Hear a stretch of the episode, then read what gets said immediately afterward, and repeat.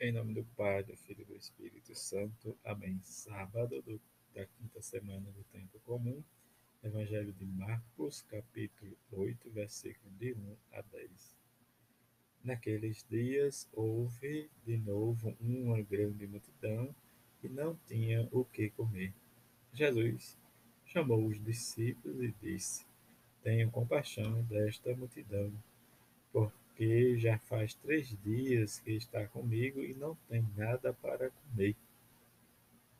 Se, o, se eu os mandar para casa sem comer, vão desmaiar pelo caminho, porque muitos deles vieram de longe.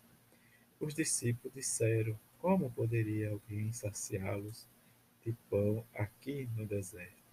Jesus perguntou-lhes: Quantos pães tendes?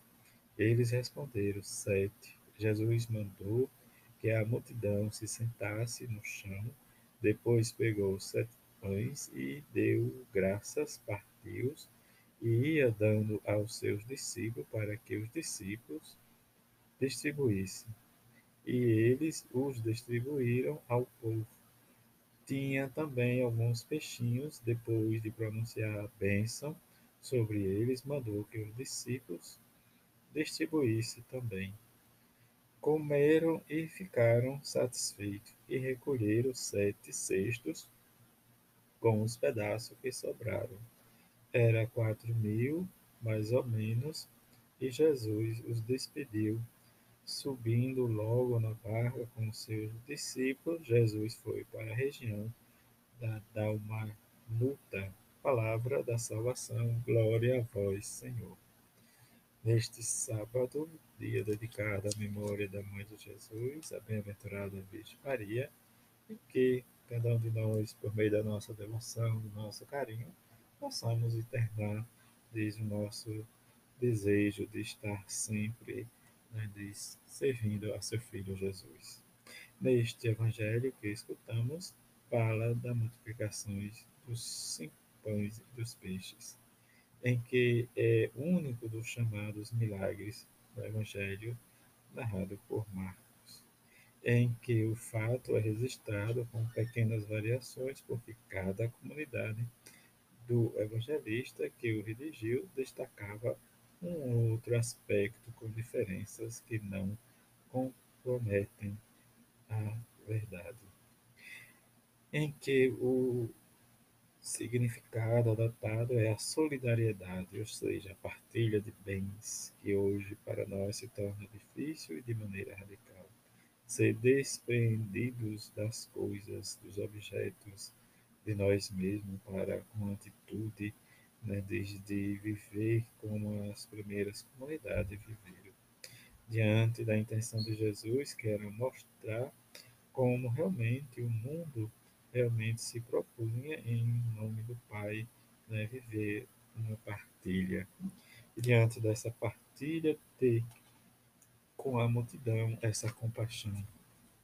E essa compaixão vai nos levar, muitas vezes, a questionar para entendermos o que Jesus nos diz.